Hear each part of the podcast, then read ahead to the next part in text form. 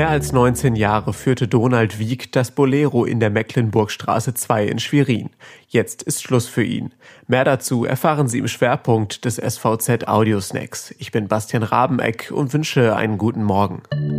Vorweg weitere regionale Nachrichten. Nach einem geringen Infektionsgeschehen auch in der Haupturlaubszeit, weitgehend gelungenem Schulstart und anhaltend wenigen Corona-Neuinfektionen lockert Mecklenburg-Vorpommern die Schutzvorkehrungen weiter. In Kürze dürfen auch wieder Tagesgäste ins Land kommen. Für Bars endet die Zeit der Zwangsschließung und auch Märkte kann es wieder geben. Vor 16 Jahren absolvierte Katrin Paul selbst ein Freiwilligenjahr im IGA-Park in Rostock. Jetzt leitet sie den Bereich Freiwilligendienst in MV des Internationalen Bundes.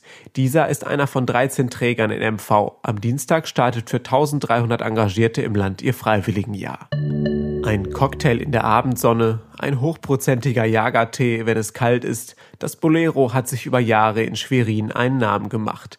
Wer hip sein wollte, traf sich am Südufer des Pfaffenteichs. Freitag bis Sonntag mussten Gäste rechtzeitig da sein, um einen der begehrten Plätze zu bekommen. Jetzt könnte es damit bald vorbei sein. Seit Wochen befindet sich die Bolero-Kette mit all ihren Tochterfirmen in einem Insolvenzplanverfahren. Ich lege mit sofortiger Wirkung die Geschäftsführung der Bolero Schwerin GmbH nieder. Ich distanziere mich damit von den geschäftlichen Praktiken der Mutterfirma Bolero Holding, sagt Donald Wieck. Mehr als 19 Jahre führte Donald Wieck das Bolero in der Mecklenburgstraße 2.